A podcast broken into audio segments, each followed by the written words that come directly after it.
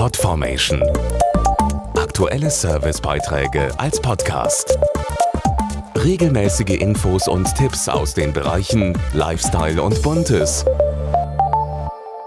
Ob wir es wollen oder nicht, sie üben auf jeden von uns eine unglaubliche Faszination aus.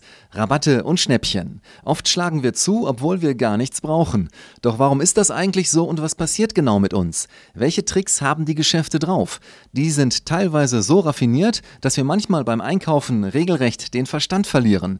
Doch zum Glück öffnen wir ihnen ja jetzt die Augen. Alexander Henning ist einer der bekanntesten deutschen Schnäppchenforscher.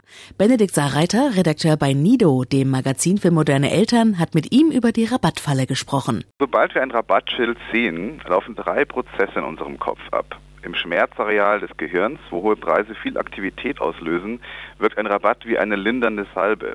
Gleichzeitig kommt das Belohnungszentrum in Gang, dass wir das Produkt unbedingt haben wollen. Der dritte Prozess ist, dass das Kontrollzentrum im Gehirn, das uns normalerweise vor voreiligen Schlüssen bewahrt, aussetzt. Genau genommen verlieren wir also mal eben den Verstand. Und das Frauen offenbar häufiger als Männer. Jedenfalls versuchen die Geschäfte, einen Keil zwischen Pärchen zu treiben. Frauen shoppen bekanntermaßen lieber als Männer. Deshalb wird versucht, Mann und Frau im Laden so früh wie möglich voneinander zu trennen.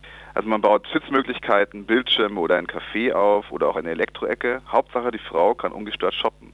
Ein langer Aufenthalt ist immer noch die beste Methode, um Menschen zum Einkaufen zu animieren. Deshalb läuft in vielen Läden Musik mit 72 Taktschlägen pro Minute. Das entspricht dem Ruhepuls des Menschen. Und schon geht man automatisch langsamer. Wie kann ich denn nun beim Einkaufen wirklich Geld sparen? Gibt's da Tricks? Ja, das klingt ein bisschen komisch, aber man sollte sich das Einkaufen schwer machen. Zum Beispiel, indem man einen Einkaufskorb statt des Wagens nimmt. Dann kauft man weniger ein. Einkaufswagen haben zum Beispiel schräge Ablageflächen, damit die Gegenstände in unsere Richtung rollen und aus unserem Seefeld verschwinden.